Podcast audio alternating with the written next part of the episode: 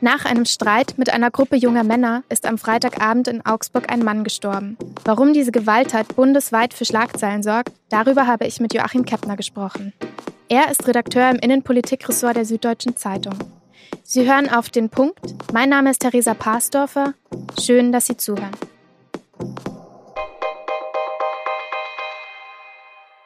Diese Gewalttat in der Nähe des Augsburger Königsplatzes hat in der ganzen Stadt äh, und ich denke auch weit darüber hinaus Bestürzung und Fassungslosigkeit hervorgerufen.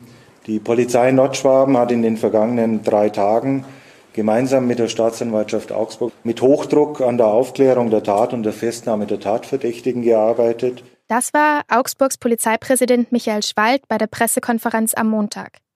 Die Ermittlungen laufen noch, aber laut der Polizei Schwaben Nord war das Opfer am Freitagabend auf dem Königsplatz in Augsburg unterwegs mit seiner Frau und einem befreundeten Ehepaar. Dort sind sie dann einer Gruppe junger Männer begegnet und es kam zu einer Auseinandersetzung. Warum ist noch unklar. Alles dauerte nur wenige Sekunden. Jedenfalls schlug einer der jungen Männer aus der Gruppe dem 49-jährigen Feuerwehrmann gegen den Kopf. Der fiel zu Boden und stand nicht mehr auf. Auch sein Freund wurde verletzt, als er versuchte zu helfen. Danach flüchteten die Täter und der Mann verstarb noch im Krankenwagen. Der tragische Fall wurde schnell von der Politik instrumentalisiert. Zum Beispiel schrieb AfD-Fraktionschefin Alice Weidel auf Twitter von Migrantengewalt und einer Umkehr in der Einwanderungspolitik. Der mutmaßliche Haupttäter ist ein in Augsburg geborener 17 Jahre alter Deutscher. Er hat aber auch noch die türkische und die libanesische Staatsbürgerschaft. Über diesen Fall habe ich mit dem Innenpolitik-Experten Joachim Kettner gesprochen. Joachim, warum ist der Fall in Augsburg so brisant? Weil er mitten in einer Alltagssituation geschehen ist, die jedem geschehen kann. Es hat auch damit zu tun, dass die mutmaßlichen Täter offensichtlich so eine Art aggressive Gruppe gebildet haben. Das ist natürlich etwas, was viele Leute fürchten und das ähm, hat ja auch andere Kriminalfälle so erschütternd gemacht. Die Zufälligkeit der Opfer. Wir müssen nur an Halle denken, an den Neonazi-Täter, der also eine vorbeikommende Passantin und einen jungen Maler und Fußballer erschossen hat, die überhaupt nicht damit rechnen konnten, dass sie in irgendeiner gefährlichen Situation sind. Und so ging das diesem bedauernswerten Feuermann in Augsburg natürlich auch. Hat diese Erschütterung auch etwas mit einer gefühlten Bedrohung zu tun? Weil statistisch gesehen werden Gewalttaten in Deutschland ja weniger. Die Gefühligkeit bei diesen Dingen ist in der Tat interessant. Tatsächlich geht die Zahl der schweren Straftaten zurück. Seit einigen Jahren schon. Das spiegelt sich aber nicht im Sicherheitsgefühl der Bevölkerung wieder. Hat vielleicht auch mit verändertem Anzeigeverhalten zu tun. Also die Leute sind sensibler geworden, auch breiter auszusagen. Das ist an sich eine gute Entwicklung, also dass sehr viele Taten bis hin zu gewalttätigem Mobbing, aber auch richtige Straftaten, auch sexuelle Gewalt, dass die Bereitschaft, zu seinem Recht zu kommen, sich zu wehren und den Täter zur Anzeige zu bringen, das ist doch deutlich gestiegen in vielen Bereichen. Das äh, finde ich eigentlich ganz ermutigend. Führt natürlich auch dazu, dass sich das in den Statistiken niederschlägt, aber trotzdem sind sie nicht so, wie man oft glaubt, dass alles immer schlimmer wird. Es wird eigentlich nicht immer schlimmer, was nicht bedeutet, dass die schlimmen Taten nicht schlimm sind. Das ist jetzt auch interessant in Augsburg, dass dieser Königsplatz, wo das ja passiert ist, auch schon als Problemzone gegolten hat und teilweise sogar schon so Betretungsverbote ausgesprochen wurden. Was heißt denn das?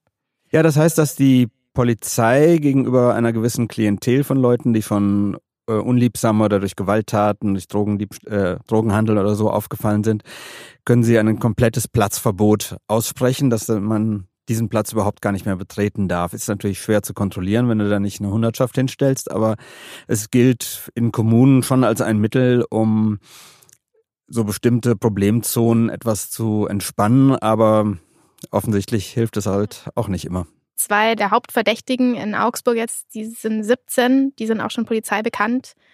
Gibt es Programme, Initiativen, die dann verhindern könnten, dass sowas passiert? Ja, also letztlich muss man sagen, es ist gut, wenn der Staat sich um diese Klientel so viel wie möglich kümmert, man möglichst viele Streetworker, Sozialarbeiter und dergleichen auf der Straße hat. Trotzdem glaube ich, ist auch ein gewisses Maß an Durchgreifen bei Intensivtätern schlichtweg nötig, weil wenn sich da mal eine Szene und eine Haltung etabliert hat, dieses Anything Goes, für mich gelten die Spielregeln hier gar nicht, dann wird es sehr, sehr schwierig, die Leute noch zu erreichen. Und man muss auch damit leben, dass es immer Leute gibt, die kann man gar nicht erreichen, welchem Angebot auch immer. Wir wissen jetzt gar nicht, was genau in Augsburg passiert ist, was zur Eskalation geführt hat, aber allgemeiner gesprochen, gibt es denn Erkenntnisse, was deeskalierend wirken kann in solchen Situationen? Ja, es gibt in der Theorie gewisse Ideen und Möglichkeiten, wie man in solchen Situationen sich verhalten sollte. Das funktioniert auch in der Regel ganz gut. Nach dem Ratschlag der Polizei und vieler Psychologen sollte man halt auf Provokationen nicht eingehen, den anderen möglichst in die Augen sehen faktisch, dass er halt merkt, du bist nicht total eingeschüchtert und eigentlich sehen, dass man sich möglichst ruhig aus dieser Situation entfernt. Nichtsdestoweniger gibt es natürlich Situationen, da nützt dir das überhaupt nichts, wenn das Täter sind, die von vornherein auf Gewalt aus sind oder dich berauben wollen. Dann muss man sehen, ob man sich wehrt oder äh, ob man andere zu Hilfe holen kann. Ich glaube, in so einer Situation, wo jetzt zwei Ehepaare da sind, das sind mehrere junge Männer und es eskaliert sehr schnell, ist es sehr, sehr schwierig, da schnell das Rechte zu machen, weil da kommt ja natürlich auch der Stress dazu und zumindest der Opferseite kann man da, glaube ich, keinerlei Vorwurf machen, dass sie eventuell das Falsche gesagt oder getan hätten. Und wichtig ist schon auch, dass man den Tätern und ihrem Umfeld auch dann vor Gericht klar macht, dass eine demokratische, offene Gesellschaft solche Dinge nicht hinnimmt. Also milde ist gut im Jugendstrafrecht, aber es ist nicht gut, wenn sie zum Selbstzweck wird oder äh, was häufig auch der Fall ist, weil die Justiz irgendwie überlastet ist und sich jetzt mit einem langen Verfahren keine Arbeit machen will. Also da müssen schon die Sanktionen sehr schnell und nachdrücklich kommen, um zumindest die Leute, die da mitgeschwommen sind in solchen Gruppen, denen klarzumachen, sie sind da auf dem falschen Weg. Vielen Dank für diese Einschätzungen. Jetzt noch weitere Nachrichten. Am frühen Montagmorgen ist am Münchner Hauptbahnhof ein Polizist mit einem Messer attackiert worden. Laut Polizei stach ein 23-jähriger Münchner dem Beamten von hinten in den Rücken und verletzte ihn schwer. Der mutmaßliche Täter wurde von Passanten überwältigt und festgenommen. Gegen ihn wird nun wegen versuchter Tötung ermittelt. Die Welt-Anti-Doping-Agentur WADA sperrt Russland für die kommenden vier Jahre von internationalen Wettkämpfen.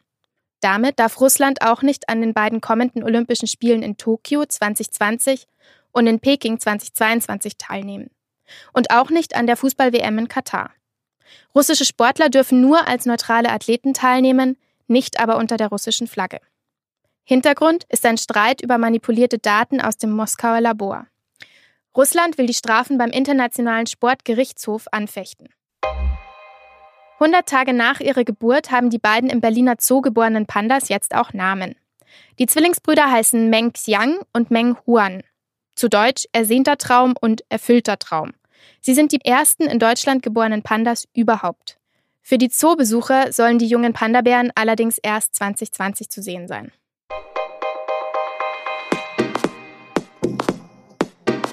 Bei unserem Sportpodcast haben sich meine Kollegen aus der Sportredaktion mit dem aktuellen Spitzenreiter der Fußball-Bundesliga beschäftigt. Das sind ausnahmsweise nicht die Bayern, sondern Borussia Mönchengladbach. Die haben am Wochenende den FC Bayern im direkten Duell sogar geschlagen. Wie sich Gladbach zu einer echten Spitzenmannschaft entwickelt hat, erfahren Sie bei Und nun zum Sport. Sie finden die aktuelle Folge auf sz.de-sportpodcast. Das war auf den Punkt. Redaktionsschluss war 16 Uhr. Danke fürs Zuhören und bis morgen.